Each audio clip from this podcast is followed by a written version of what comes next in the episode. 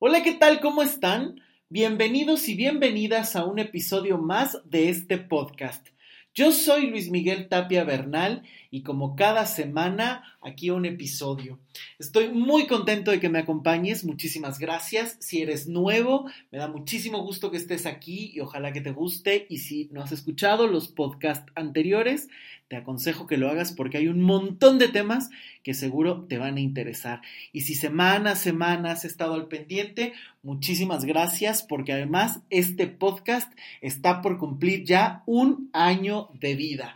Y eso me emociona muchísimo, inclusive eh, recuerdo que eh, los primeros podcasts los grabé en Cozumel hace un año y los fui sacando a lo largo de las semanas hasta establecer que los días de publicación eran todos los jueves.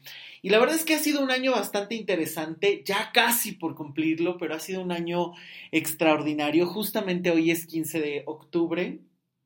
El primero lo subí el 15, casi 16, en fin, fue como estaban ahí los, los episodios y la verdad es que ha sido toda una experiencia este año con este podcast porque desde que me atreví a hacerlo y dije hay que empezar porque a veces hay que tocar ciertos temas que me parecen muy interesantes, muy útiles, muy únicos o simplemente hasta los comentarios que ustedes me dejan en la página web, en los artículos o por supuesto en todas las publicaciones tanto de Twitter, Instagram o de Facebook. Siempre estoy al pendiente de eso para estar alimentando constantemente este podcast.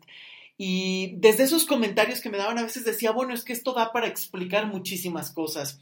O eh, también surgió esta necesidad porque creo que a veces eh, estaba haciendo Facebook Lives eh, más o menos seguido el año pasado, hace dos años. y de repente, bueno, se me hace una gran opción para estar en contacto. De repente ahí hago uno que otro en, en Facebook principalmente. Eh, pero de repente sentía que a veces un podcast es muy íntimo, te permite estar en el gimnasio, te permite estar caminando, te permite eh, estarte arreglando para salir o para dormir, te acompaña en la noche y simplemente lo escuchas o te pones tus audífonos o cenas y estás compartiendo con la familia y lo estás escuchando. Y creo que es algo maravilloso que te permite ir, eh, a lo mejor hasta acompañando en tus actividades y a lo mejor un video pues requiere mucho más atención, eh, a lo mejor estarlo viendo por si están enseñando alguna cosa y por eso es que decidí que el podcast era una gran, gran experiencia. Desde hace muchos años estuve haciendo varios eh, programas por internet en distintas estaciones, he tenido varias entrevistas y la verdad es que siempre me parecía genial porque creo que el, el estar grabando o el tener ese espacio donde puedes hablar, donde la voz y las ideas te acompañan, es algo que no se pierde y que incluso lo hemos visto últimamente de unos años para acá. Ha resurgido muchísimo los podcasts gracias a eh, plataformas como Spotify, Apple, que constantemente están dedicando espacios solo a los podcasts y la verdad es que me parece extraordinario el poder tener este espacio. Así es que te agradezco si me has acompañado en todo este año, incluso con las pausas que he tenido por ahí, ya sea por exceso de trabajo, por viajes, por reorganización, cuando rehicieron mi página web, en fin, ha sido un viaje muy, muy interesante y te agradezco que estés por acá y bueno, sobre todo que sepas que este es un espacio abierto donde inclusive cada vez más personas están participando con entrevistas, em, en pláticas en conjunto y bueno, por supuesto que además si quieres que hable de algún tema en específico, se puede hacer. Deja un correo, envía un mensajito por cualquier red social y seguro lo estaré eh, grabando o estaré haciendo algo para justamente hablar de esos temas que son los que se requieren y que inquietan y que son necesarios, como el tema del día de hoy, que a mí me parece, bueno, fundamental porque hemos hablado muchísimo eh, hay muchos episodios ah, sobre la culpa, sobre la comunicación, la relación con los padres, la relación de pareja, cómo terminar una relación, cómo saber que ya es necesario terminar una relación, eh, las relaciones con un narcisista, separarse de un narcisista.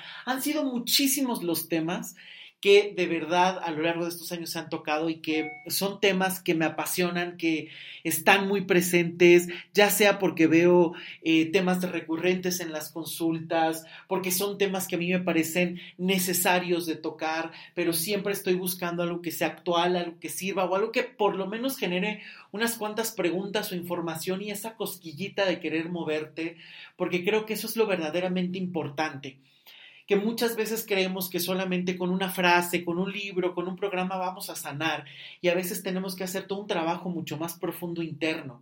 Y este podcast todos estos episodios lo que buscan es brindar esa información, esa cosquillita, ese ir ajustando cosas, pero generando esta duda o este trabajo o estas respuestas o estas preguntas o estas certidumbres, certezas acerca de lo que tienes que hacer acerca de lo que tienes que resolver y que además te toca solo a ti. Nadie más lo puede hacer por ti.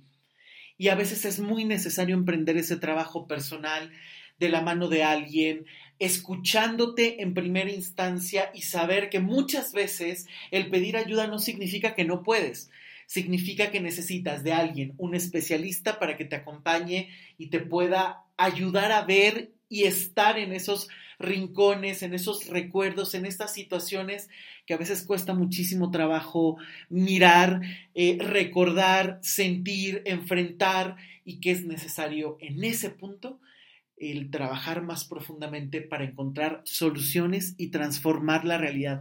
Porque yo estoy completamente convencido de que las cosas se pueden transformar si tú haces algo.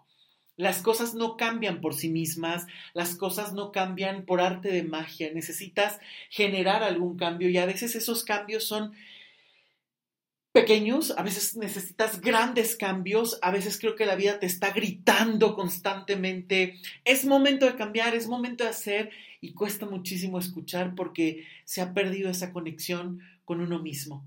Y es por eso que este tema el tema del día de hoy me parece tan importante porque justamente se llama dejar de huir.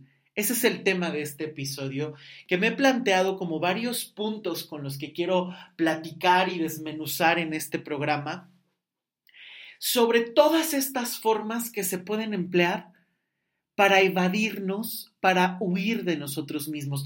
Pero ojo, hay algo muy importante que tenemos que tener presente. No puedes huir de ti porque te llevas a todas partes.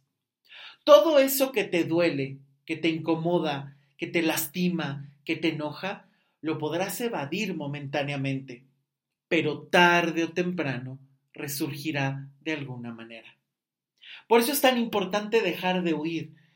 Creo que a lo largo de la vida hay muchísimas situaciones que pueden ser complicadas. La infancia, el pasado, la relación con alguna pareja, la forma de enfrentar el dinero, los amigos, el trabajo, la profesión, eh, situaciones traumáticas y dolorosas que se pueden presentar en cualquier ser humano, eh, en fin, situaciones que no siempre son tan fáciles de digerir o de acomodar. Y muchas veces es ahí donde el ser humano busca herramientas, incluso esto es biológico, es necesario. El ser humano lo hace, el cerebro lo hace de una manera en la que se desfragmenta y esa desfragmentación lo que hace es todas las partes que no están dañadas podemos continuar.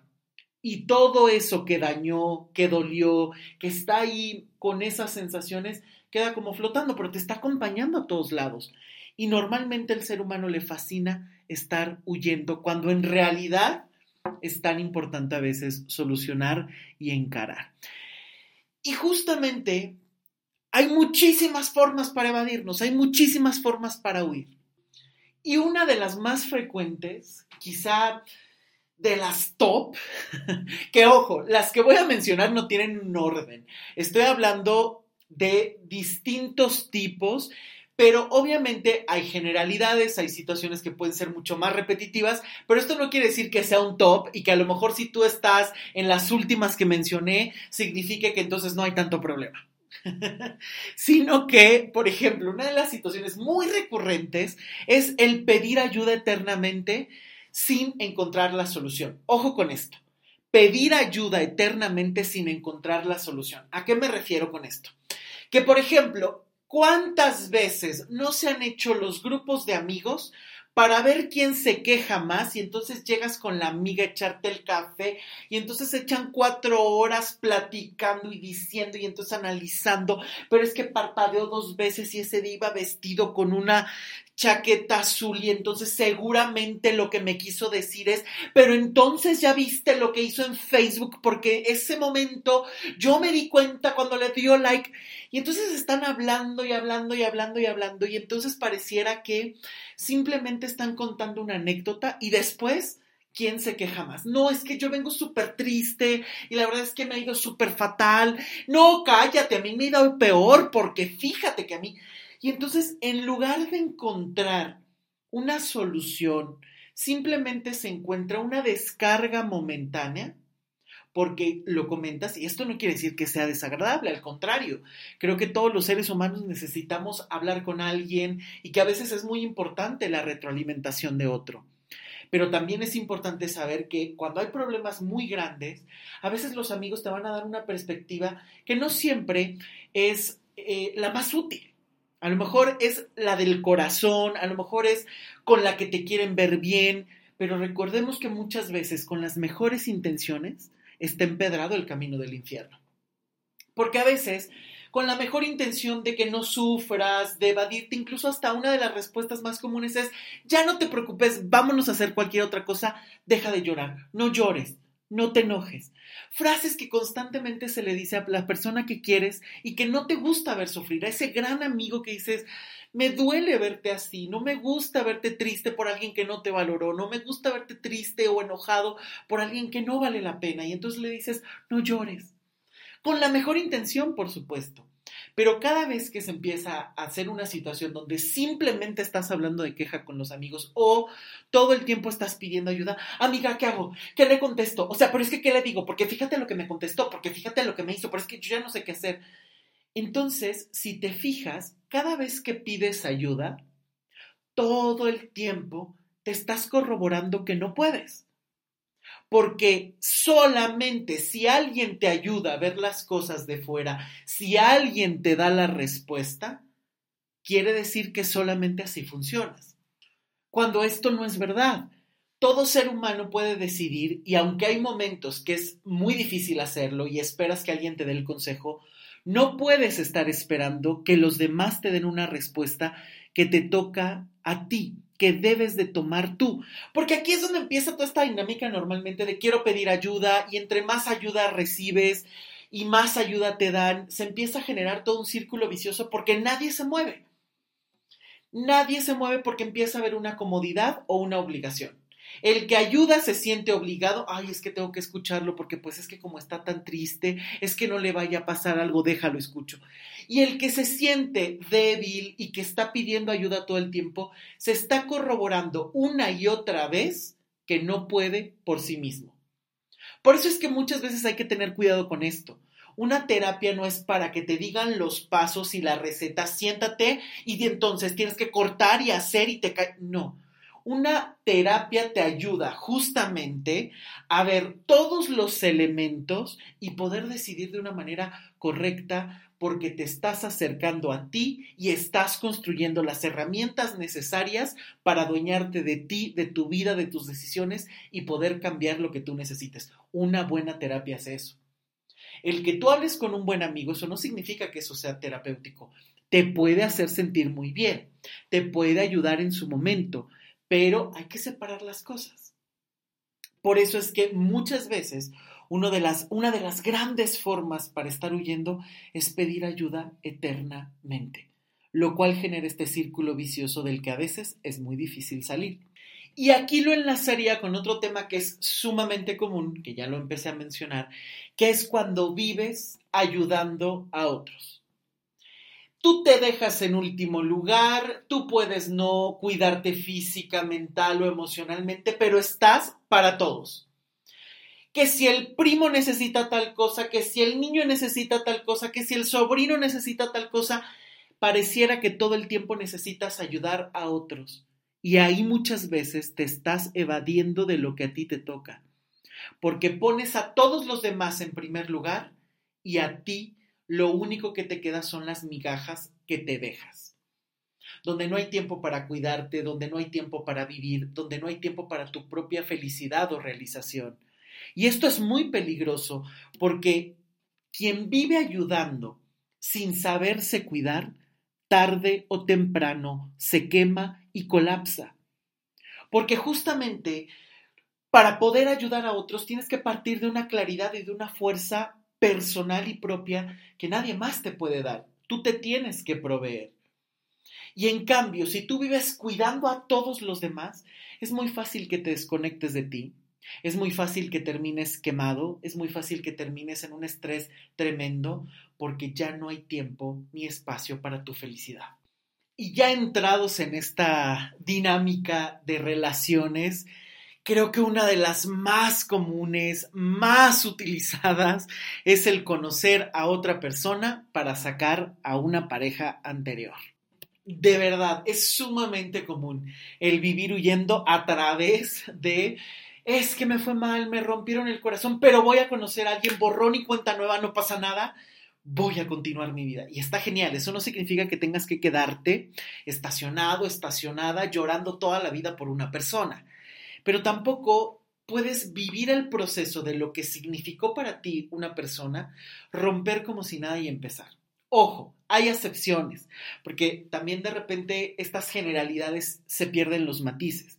Hay muchísimas relaciones que a lo mejor ya llevan muchísimos años juntos o mucho tiempo juntos y a lo largo de la relación ya se habían despedido de mil maneras, porque se habían destrozado, porque la relación estaba más fría que un hielo, cualquiera de estas relaciones y entonces terminas y claro, lo único que estabas esperando era oficializar un final que ya habías vivido desde mucho tiempo atrás y te toca empezar a vivir. Pero ojo, estas situaciones no siempre son las más recurrentes.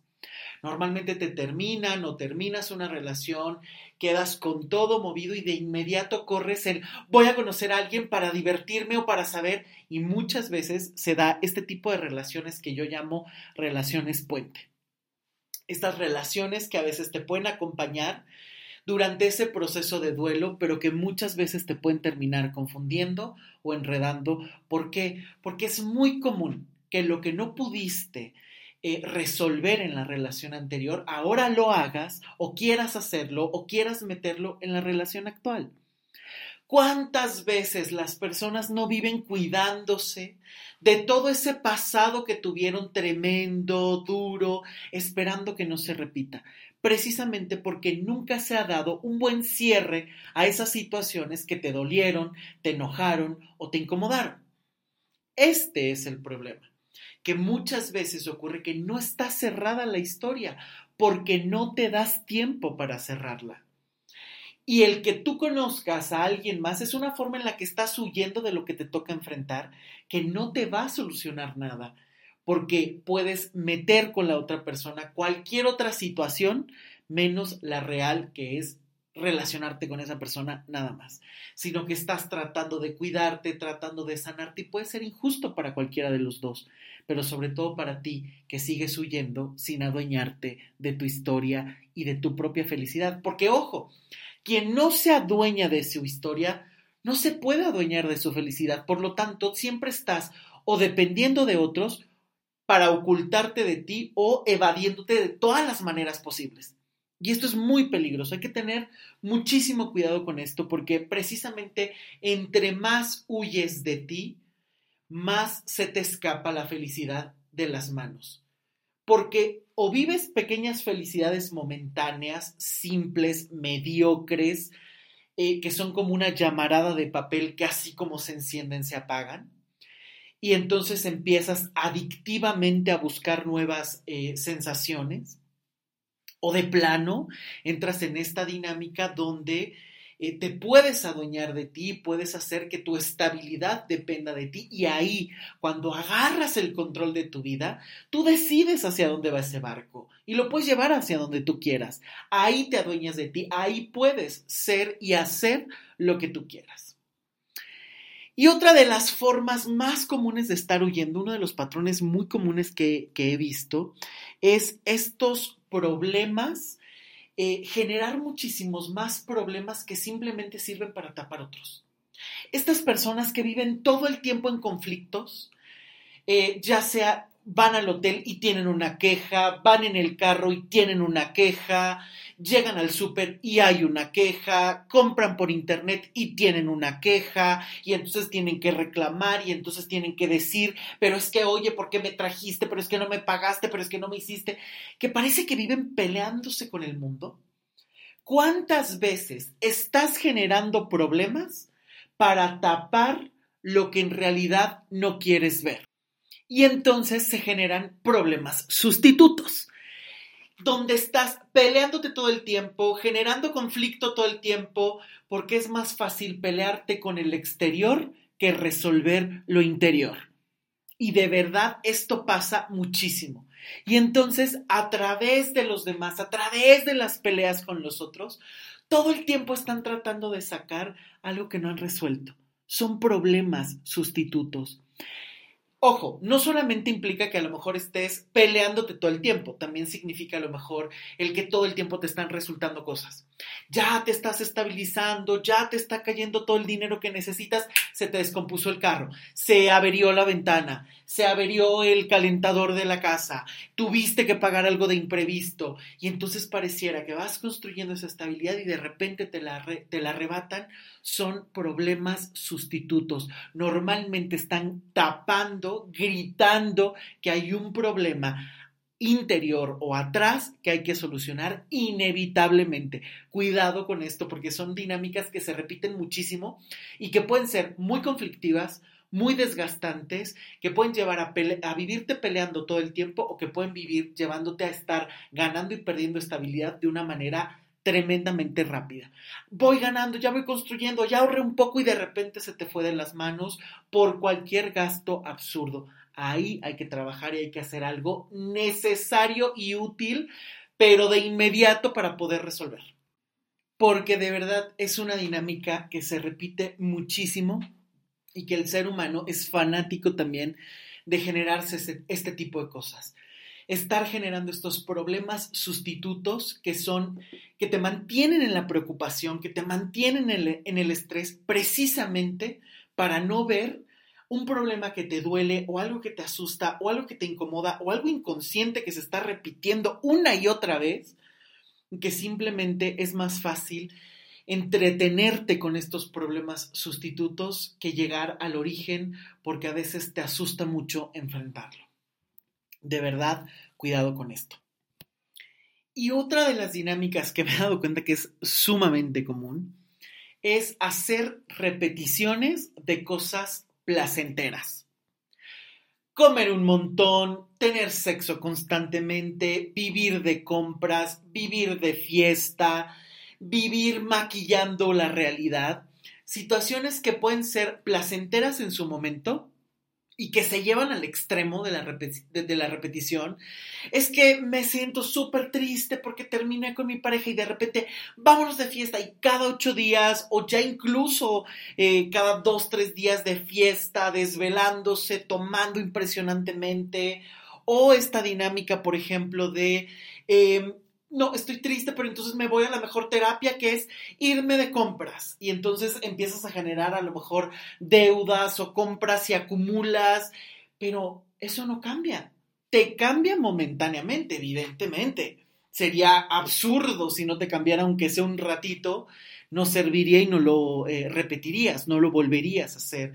Pero porque crees que te funciona en un momentito, que a lo mejor mientras estás de compras y te, eh, te despejas un poco de la mente porque estás pensando en qué talla vas a comprar, comparando precios, eh, a lo mejor viendo qué ropa está en tendencia o lo que sea que compres.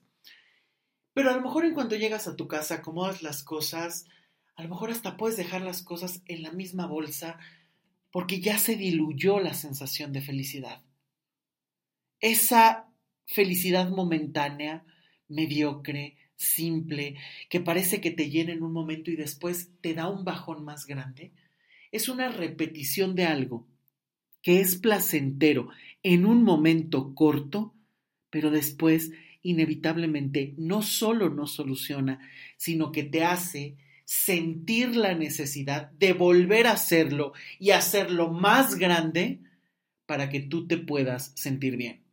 A lo mejor la primera vez fuiste y compraste una bolsa, a lo mejor la primera vez fuiste un fin de semana de fiesta, pero cuando esto se empieza a ser más recurrente y el problema crece y no lo enfrentas y necesitas huir de ti, entonces a lo mejor te puedes ir de fiesta diario o comprar diario algo o vivir teniendo sexo compulsivamente con alguien simplemente para sentirte acompañado un momento, simplemente para no pensar en lo que te está atormentando y que no va a desaparecer hasta que no hagas algo con eso. Y no significa ir a comprar momentáneamente, no significa ir a consumir algo momentáneamente, porque además, ojo con esto, y esto lo he platicado muchísimo, incluso está en la conferencia que di de Bauman hace un tiempo para la UAM, que incluso está aquí en el podcast o en mi canal de YouTube, ahí me encuentran como Luis Miguel Tapia Bernal. Justamente hablamos de este tema de Bauman que me parece tan extraordinario, de cómo muchas veces hoy la felicidad está emparejada con el consumismo. Hoy pareciera que para ser feliz hay que consumir lo que sea. Desde un café con experiencia hasta las fotos que tienes que subir a tus redes sociales para determinar que la experiencia existió y sea completa por los likes y los comentarios que te van a dar. Desde el estar comprando y consumiendo constantemente como síntoma de felicidad, cuando en realidad el vacío permanece porque lo esencial no se ha llenado, porque no has aprendido a manejar lo esencial, que son tus emociones, tu mente, tus propias situaciones. Y de aquí muchas veces, de estar en esta repetición de situaciones que pueden ser muy conflictivas, se puede pasar muy fácilmente a otra dinámica que es vivir postergando. Todo aquello que necesito resolver, híjole, mejor después, es que como tengo varias cosas que hacer, es que ya no me dio tiempo, es que ya no tuve tiempo para pensar en cómo estaba, es que ya no tuve tiempo para organizar las cosas, es que no sé por qué estoy todo el tiempo postergando y postergando y sintiéndome con un cansancio tremendo y entonces sigo postergando y postergando y postergando metas, proyectos, soluciones, pago de deudas, emprender el proyecto que quieres, emprender ese sueño que tanto has postergado, concluir la tesis, vives postergando y postergando y postergando. Y esa es una manera muchas veces de huir de ti. Porque entre más postergas, más pretextos tienes para no llegar a la solución y vivir regodeándote en donde estás. Porque siempre depende de cualquier otra cosa tu postergación menos de ti, cuando en realidad tú estás decidiendo todo el tiempo hacer o no hacer. Y aquí es donde hay otra dinámica que es muy común, que es vivir justificándose. Nunca asumir la responsabilidad y justificarlo todo. No, es que esto no me salió porque como el otro no estuvo, es que como el otro no me, dijiste, no me dijo, es que como tú no me dijiste, es que como tú no hiciste, es que como el mundo está en contra. Y entonces vives justificando tus acciones, ya sea porque los otros no hicieron o porque la vida te lo debe no, es que yo no puedo hacer esto porque pues ya ves que yo con todo lo que pasé con mi papá o con mi mamá, es que yo no puedo hacer tal cosa porque con razón me va tan mal en las relaciones de pareja. Mis padres que me enseñaron este tipo de justificación que suena hasta infantil y que normalmente está cargada de enojo y frustración, porque evidentemente si te das cuenta que no estás donde quieres y sigues en el mismo lugar, no vas a conseguir la felicidad, te vas a terminar enojando cada vez más porque estás en deuda contigo mismo. Y esto es sumamente común.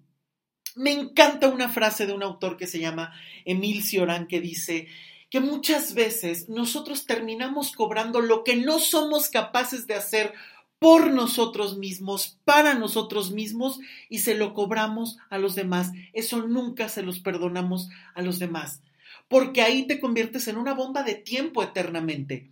Si vives justificando, si vives postergando, si vives huyendo de ti, Nunca eres dueño, nunca estás para ti y por lo tanto siempre estás en deuda contigo mismo, contigo misma. Siempre. Siempre te estás debiendo, siempre estás en números rojos contigo. Y entre más justificas, menos te sales del agujero. Es como si estuvieras en un hoyo y en lugar de estar buscando la forma de salir, cada vez estás rascando más, hundiéndote más en esas justificaciones que no te mueven y que no te sacan de, donde estás. Al contrario, cada vez caes y caes y caes muchísimo más. De verdad, esto es muy peligroso porque las justificaciones te pueden ayudar para comprender una situación. Cuidado con esto. Una justificación te puede ayudar a comprender ciertas cosas. Ok, sí, la otra persona no hizo, esto no estaba en tu cancha, por lo tanto no podías hacer tal cosa, pero ¿qué vas a hacer con lo que sí te toca?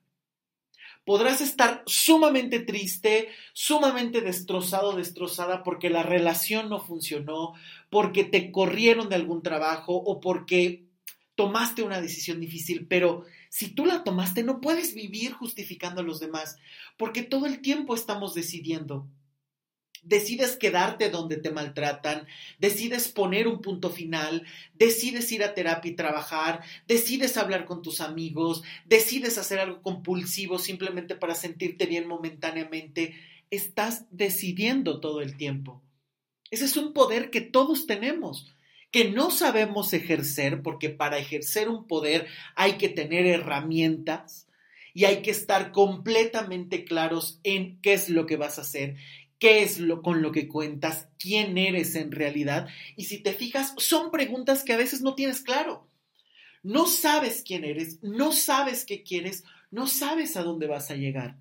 Y a partir de ahí vives culpando a todos los demás, sin saber que hasta aquello que te duele o te lastima, tú lo puedes parar o modificar de alguna manera porque muchas veces esas decisiones están ahí y no las quieres tomar por miedo, por dolor, por apegos, por dependencia, por patrones que se están repitiendo una y otra vez, porque tienes miedo de confesarte un secreto a ti mismo o aceptar una realidad, por tus prejuicios, por tus proyecciones, por las emociones que a veces no se saben manejar. No somos expertos en la vida, la vamos construyendo, nos damos la posibilidad de construirla, pero para construir una vida mejor tienes que tener las bases perfectamente sólidas y esas bases son con lo que tú cuentas. Tu forma de pensar, tu forma de sentir, tu forma de actuar, tu forma de interactuar con otros y saber que puedes decidir lo que te gusta, lo que no te gusta, hasta dónde puedes llegar, hasta dónde no vas a permitir son situaciones que tú tienes que decidir inevitablemente. Por eso es que vivir justificándote, vivir postergándote, vivir quejándote todo el tiempo, no va a cambiar nada. Y, y, ojo, no estoy diciendo que quejarse no sirva. A veces estás tan enojado, tan triste de la situación, que es un buen escape momentáneo una buena descarga momentánea. Quejarte, enojarte, está perfecto, pero no te puedes estacionar en la queja. ¿Cuántas veces no hemos visto personas que podrían tener vidas maravillosas estancadas en la queja, vengándose de otros y vengándose de sí mismos por lo que no pudieron conseguir, quejándose una y otra y otra vez? ¿Cuántas relaciones no has tenido que lo único que los une son la queja eterna?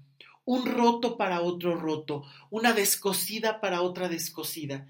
Y son las mejores amigas mientras siguen rotas, porque cuidado y una se atreva a cambiar, cuestionar, modificar alguna dinámica, porque inevitablemente se pierde el equilibrio de esa relación y la relación empieza en juego. Y por supuesto, quien se quede en la queja hasta ve como traición que la otra persona se haya ido a vivir su vida y no siga quejándose en el mismo café de siempre viendo la vida pasar. Y esto es sumamente común, tristemente común. Ahora, otra dinámica que yo he visto que es muy común es el vivir trabajando para olvidar. Inclusive muchas veces eh, llegan eh, pacientes a consulta o amigos que, he escuchado, conocidos que de repente es de, híjole, estoy súper triste, pero entonces me voy a dedicar a trabajar para no pensar. Está genial en un principio. Yo no digo que no, a lo mejor en un principio empiezas a encauzar muchísima energía, muchísima focalización en esos proyectos que tienes en ese trabajo que a lo mejor incluso hasta olvidaste un poco, dejaste un poco de lado durante las situaciones conflictivas, una relación de pareja, el término de una relación, eh, alguna situación familiar, algún periodo de tristeza, no sé, lo que sea. Y de cierta manera está bien en un principio, ¿no? Puedo ayudar, puedo empezar a trabajar y a partir de ahí empiezo a generar una estabilidad para desplegar otras opciones. Cuidado con esto.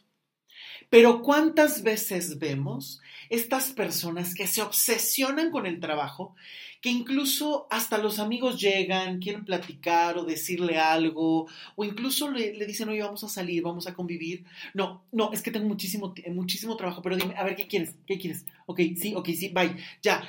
Y entonces, inclusive, hasta en el trabajo se están sacando temas que a veces ni siquiera concluyen porque ni siquiera es que sean o los lleven al éxito rotundo, sino que simplemente se están llenando de trabajo. En la oficina hasta piden trabajo extra, le solucionan a todos el problema, simplemente para estarse evadiendo de algo que lamento decirlo, no te lo va a solucionar. Y esto es muy común. Y más aún, si te gusta lo que haces, esto puede ser hasta peligroso en ese sentido, porque puedes decir, me voy a enfocar todo el tiempo y nada más voy a trabajar, o no me gusta, pero entonces me tengo que poner a trabajar y trabajar y trabajar y trabajar.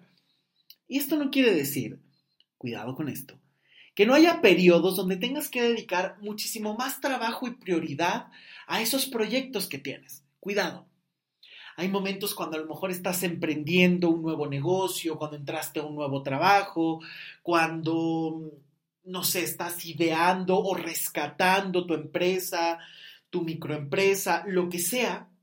Por supuesto que vas a tener este espacio donde a lo mejor vas a tener que trabajar muchísimo más, hacer un poco de horas extras, justamente para consolidar o llevar tu meta a donde quieres. Yo estoy hablando de estas situaciones cuando te ocurrió algo sumamente triste y de inmediato el trabajo se convierte en una solución momentánea, una solución que en apariencia te soluciona momentáneamente, pero después te puede llevar al caos. ¿Por qué? Porque vamos a ver algo que, que a mí me gusta explicarlo de la siguiente manera. Cada vez que tú te ocultas de lo que te toca resolver, es como si estuvieras empezando un rezago contigo mismo, contigo misma. Te estás rezagando de ti porque empiezas a no saber desarrollar herramientas.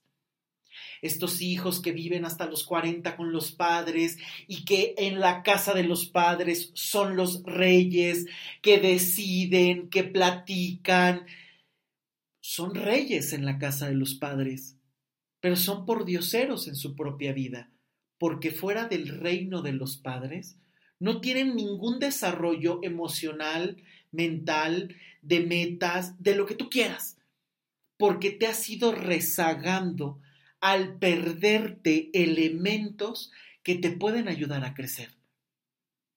Es que termino una relación y terminé muy mal, no vuelvo a salir con nadie y me dedico al trabajo tarde o temprano te estás rezagando en una herida que no has cerrado, que solo estás evitando, en perder una parte importante de tu vida por eh, conformarte, por miedo, por herida, por tristeza, en lugar de estar todo el tiempo pensando en una dinámica a lo mejor mucho más de solución.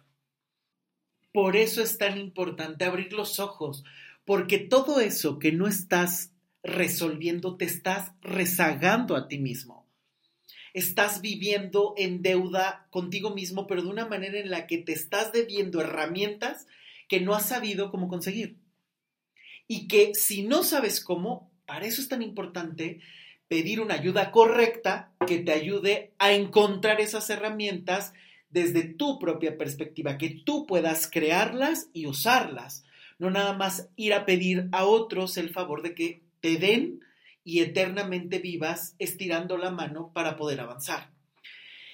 Y estas dinámicas son muy comunes y de verdad hay que verlo de esta manera porque cada cosa que no resuelves te estás rezagando. Es que sigo sumamente triste por aquella situación que ocurrió. Tienes todo el derecho de estar triste o enojado con situaciones que hayan sido muy impactantes o dolorosas, o dolorosas en tu vida. Esto jamás voy a decir que no. Hay situaciones que requieren mucho tiempo para procesarlas, hay otras que requieren menos, hay situaciones que hay que saber cómo destilar un enojo que te ha acompañado toda la vida. A lo que voy es que eso que sientes es válido. Lo importante es qué vas a hacer con eso. El miedo que sientes para entablar una relación, el miedo que sientes ante repetir una dinámica que ya te ha ocurrido, el enojo por alguna injusticia o situación que te haya pasado, el dolor de algo que no has podido superar, aunque te dijeron la típica frase absurda de el tiempo lo cura todo, que es completamente absurda. El tiempo no hace nada. Quien lo hace eres tú. El tiempo no cura nada, así como del cielo no cae nada más que agua. Solo tú puedes hacer de ese tiempo algo valioso. Puedes pasar 20 años esperando a alguien, enojado con alguien o triste con alguien y la vida se te fue. Y seguramente conocemos casos así. Personas que les hablas del ex marido de hace 5, 10, 20, 25 años y siguen con todo el enojo y siguen con todo el fastidio y siguen en la misma dinámica y a lo mejor hasta les dijeron, el tiempo lo cura todo. Pero el tiempo no hace nada. Nosotros le damos sentido a la vida, al tiempo con las acciones, con las decisiones, con las omisiones, con los cambios que hacemos. Ahí es donde en realidad encontramos estas, em, estos sentidos y hacemos que el tiempo cobre sentido. Pero el tiempo por sí mismo no hace nada. Y si tú no tomas acciones, te estás rezagando porque cada vez va a ser más difícil saber cómo enfrentar la vida, con qué herramientas. Es un tanto como, como cuando de repente has estado 10 años en una relación y después pasaste no sé cuánto tiempo eh, reconstruyéndote de esa relación, te va a costar trabajo la coquetería, el saber cómo entablar a lo mejor una relación, un diálogo de primera instancia con alguien, o te puede dar el miedo y entonces vives rechazando, o a la primera que alguien te habla, te vas corriendo y sin que tengas un filtro, te enganchas con lo primero que caiga. Son dinámicas que pueden ocurrir pero justamente a lo mejor pasaste tanto tiempo que ya no sabes cómo empezar a dar esos primeros pasos porque te has rezagado. Una vez que resuelves las situaciones, inevitablemente es muchísimo más fácil que desarrolles herramientas por ti mismo o por ti misma. Si ya eso que te dolía ya no es una carga, puedes estar libre y ahí es donde puedes empezar a innovar, ahí es donde puedes empezar a generar nuevas ideas porque en esa libertad sin esas, sin esas cargas del pasado, es muchísimo más fácil que te desarrolles de otra manera. Una manera muchísimo más genuina, una manera muchísimo más creativa, incluso porque ahí se abren otras posibilidades para poder elegir. Por eso es que aquí hay que tener muchísimo cuidado con esto. El trabajo tiene que ser constante muchísimas veces es, se cree de, ay, no, ya fui a una consulta y es suficiente, ya fui a tal cosa y con eso es suficiente. A veces hay que estar constantemente dando evolución, sobre todo en lo que te ha funcionado. En esas situaciones, en esas eh, eh, eh, terapias o en eso que te ha dado respuestas, soluciones reales, que incluso hay un podcast sobre esto, sobre ¿Cómo saber que ya estás bien? ¿Cómo saber que ya hay un cambio? Por ahí búsquenlo porque también es muy importante porque a veces puedes llegar o entrar a situaciones donde simplemente estás teorizando. Y entonces te, sé, en mi cabeza todo está perfecto, pero en la vida cotidiana no está pasando nada. Entonces, ¿qué está ocurriendo? y sobre todo que también hay que tener paciencia. Para los procesos personales hay que tener paciencia y hay que invertir tiempo y dinero sí o sí. Muchísimas veces la gente quiere sanar simplemente platicando con alguien, escuchando algo, leyendo algo. Y yo creo que ahí puede haber pistas. Pero el trabajo tiene que ser tan íntimo, tan personal, que nadie más te lo puede resolver. Nadie más puede darte una respuesta general que lo mismo le sirva a todos. Porque la forma en la que tú estás viendo la vida es única, solo es tuya. Por eso es que hay que tener tanto cuidado con estas eh, situaciones donde tú creas que ya inmediatamente, ¿y por qué no estoy cambiando? ¿Y por qué no estoy viendo cambios y resultados en 15 minutos? A ver, a lo mejor has pasado 20, 30 o 40 años en una dinámica como para esperar que algo te lo solucione de la noche a la mañana. Que a veces hay que ir construyendo un camino que, ojo, esto no significa que tengas que pasar otros 10 años en terapia para encontrar una solución, no, pero que vayas viendo estos avances y que se vaya construyendo este camino paso a paso y que eso requiere, y no me cansaré de decirlo, constancia, disciplina e inversión de tiempo y de dinero. Se tiene que hacer.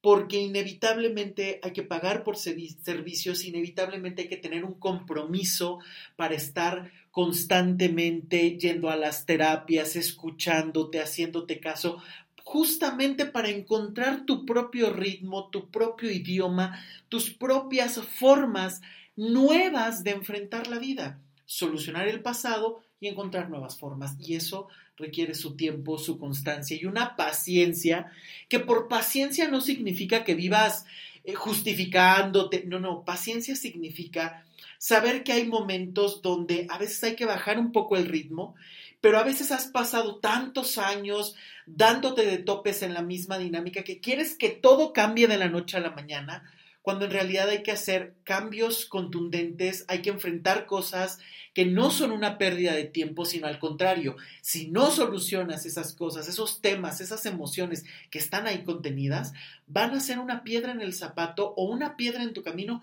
todo el tiempo. Por eso a veces hay que tomarse ese tiempo, esa paciencia para ir resolviendo, fortaleciendo, encontrando otras perspectivas para que entonces sí sea muchísimo más fácil generar estos cambios que tú estás queriendo. Ahora, quiero mencionar otras dos dinámicas que me parecen muy comunes porque, ojo, en, la siguiente que voy a mencionar es una dinámica que no estoy simplificando el tema estoy hablando de una acepción, una parte, una forma de expresión que tiene. Y es la enfermedad.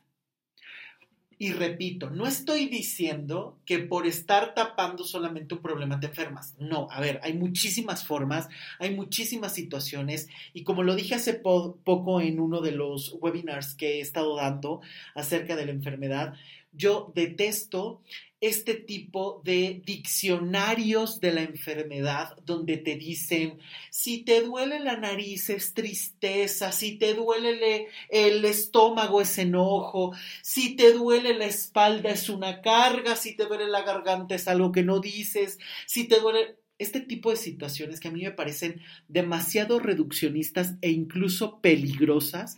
¿Por qué? Porque precisamente es muy fácil caer en una dinámica donde sea más fácil ver a lo mejor una situación de estoy triste cuando en realidad estás muy enojado con algo y eso no sabes cómo manejarlo. Es muy fácil ocultar en una sintomatología que puede ser hasta victimista en lugar de encontrar los verdaderos motivos y las verdaderas situaciones que son la raíz que están produciendo cualquier situación, incluida la enfermedad. Pero una de las dinámicas que también puede pasar es que para huir de ti o de las situaciones, a veces la enfermedad es un camino. Estás huyendo de lo que no quieres ver, estás huyendo de lo que no quieres enfrentar, precisamente por el camino de la enfermedad. Y repito, no es la única forma y hay muchas formas y cada enfermedad, cada síntoma, cada persona tiene su propio idioma, tiene su propio mensaje, tiene su propia situación que hay que saber traducir, decodificar para que la podamos comprender. Y eso no se encuentra en un diccionario general porque los síntomas o la enfermedad que se tenga tienen inevitablemente un lenguaje propio, personal, familiar, social, emocional, físico, porque tiene muchas áreas. Pero hablando de este tema de huir, hay enfermedades que muchas veces corresponden a esta dinámica de estar huyendo de algo que no quieres ver, de estar huyendo de una situación que no te gusta, de estar huyendo de algo que no te has permitido darte. Por eso es tan importante también hacer un trabajo muy profundo eh, personal para que se pueda comprender la magnitud de las cosas y encontrar también soluciones en la vida cotidiana, no nada más en la mente, no nada más en palabras suena bonito, no nada más en fue una bonita experiencia, sino en ir trazando el camino. Por eso es que, repito, también hay que tener paciencia, porque también hay que tener constancia para empezar a ver resultados reales y contundentes. Y otro de los temas que me parece más común para estar huyendo es tener relaciones conflictivas. Creo que este es de los máximos que existen para estar huyendo. Tener relaciones conflictivas muchas veces o principalmente relaciones de pareja. De verdad es un tema súper, súper, súper común. Pero tiene muchas excepciones. De esto he hablado, eh, de las relaciones de pareja, he dedicado un montón de capítulos de este podcast, así es que si no lo has escuchado, corre a darte un clavadito para que cheques todos los temas que hay y ojalá que te gusten, lo escuches, lo compartas. Pero justamente es un tema súper común el estar en relaciones conflictivas y no salirse de ellas porque cumplen funciones tremendas y una de ellas es estar huyendo de sí mismos. ¿Cuántas veces no hemos visto personas que no, se atreven a hacer sus propios proyectos, darse su propia felicidad y viven una y otra vez en la misma relación conflictiva? de verdad, a veces parece que las personas abrazan el problema y les fascina. ¿Por qué? Porque siempre hay beneficios. Si el problema ya no te da beneficios, es cuando buscas ayuda y es cuando realmente lo transformas. Pero muchas veces se convierte en deporte el sufrimiento y el estar todo el tiempo quejándose, o incluso ya está con los amigos hacen bromas. No es que a mí siempre me va mal, no es que yo siempre soy la dejada, no es que yo siempre soy la no sé qué ya se convierte hasta en una broma, en un chiste, que evidentemente ya se puede volver hasta difícil el cambio, porque ya te has adaptado al problema, lo abrazas y lo ves como una situación que ya no se puede cambiar o lo ves ya como un destino. Pero ojo, estás eligiendo verlo así y estás eligiendo quedarte de esa manera. Porque la forma en la que tú decidas conducirte en la vida es tu responsabilidad. Y tú puedes hacerte cargo y cambiarlo o puedes verlo como algo irrevocable, que lo único que te toca es abrazarlo, reírte o quedarte en el sufrimiento eterno. Pero justamente por eso es que hasta estas relaciones conflictivas son una forma de vivir huyendo, porque te mantienen todo el tiempo alerta, todo el tiempo ocupado en todo lo que no puedes ver. Y pueden ser situaciones familiares, la relación con tu padre, la relación con tu madre, la relación con el pasado, la mediocridad en la que has caído, lo que no te has atrevido a obtener por ti mismo y estás esperando que la pareja te dé, te haga y entonces como no se soluciona y crees que es lo único que tienes, te aferras y te aferras y vives buscando pareja únicamente para quedarte en el mismo lugar únicamente para corroborarte que no puedes. No estás buscando a veces ni siquiera amor, a veces estás buscando simplemente protección, compañía, cualquier otra cosa, pero a veces ni siquiera estás buscando amor. Porque el amor te llena de cosas buenas, te da felicidad, te da fortaleza, te ayuda a concretar lo que quieres, te guía de una manera muchísimo más clara, sobre todo si las cosas están en orden.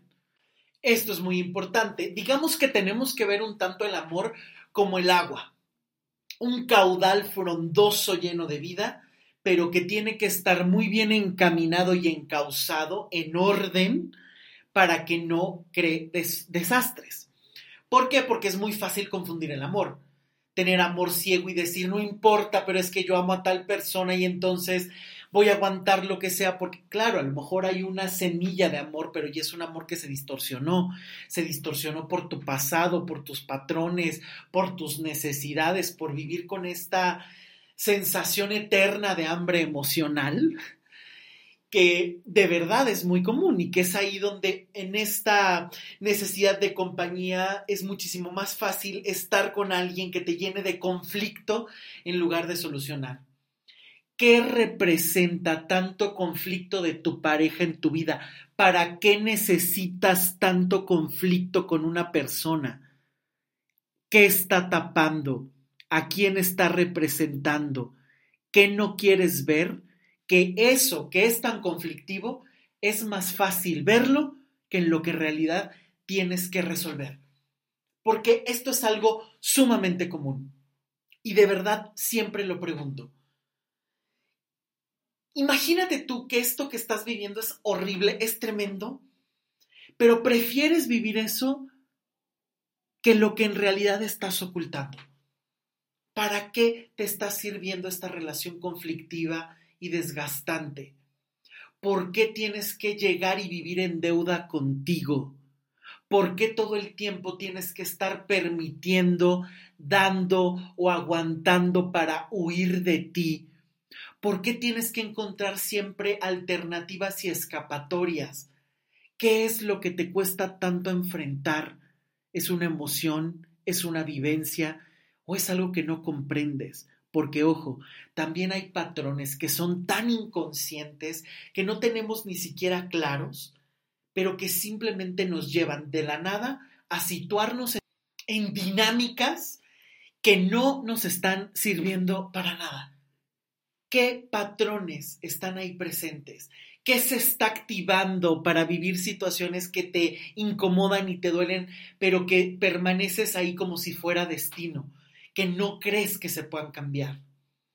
Y estas de verdad son, son preguntas que hay que pensar, que me gustaría que te hicieras con toda la sinceridad y que si no tienes la respuesta, porque a veces a lo mejor no se puede, es ahí donde muchas veces hay que emprender un trabajo personal, terapéutico, con alguien que realmente te acompañe a descubrir esas respuestas.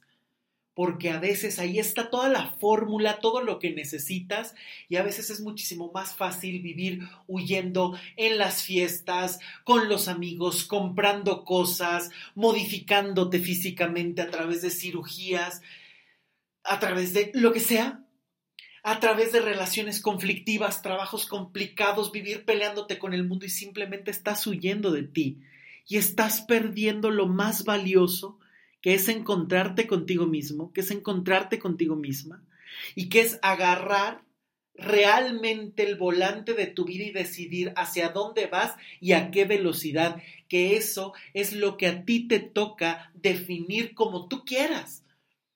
Que no vas a cumplir las expectativas de otros, que te toca cumplir las propias y que lo más importante es que si no encuentras todas las respuestas, puedas encontrar por lo menos la forma de hallarlas a través de un trabajo contigo, a través de lo que tú te permitas hacer. Porque aunque no todo tenga una respuesta, también se puede construir si realmente te atreves porque vivir huyendo es un castigo. Vivir huyendo de uno mismo es una condena que tú puedes parar y todas estas dinámicas transformarlas adueñándote de ti, sanando, dejando atrás lo que no funciona y donde realmente puedas encontrar tu propia voz para poderte escuchar a ti y guiarte, que tú mismo seas tu brújula para determinar hacia dónde quieres ir. Muchísimas gracias por llegar hasta aquí, por escuchar este podcast. Ojalá que si te gustó lo puedas compartir, lo escuches las veces que quieras.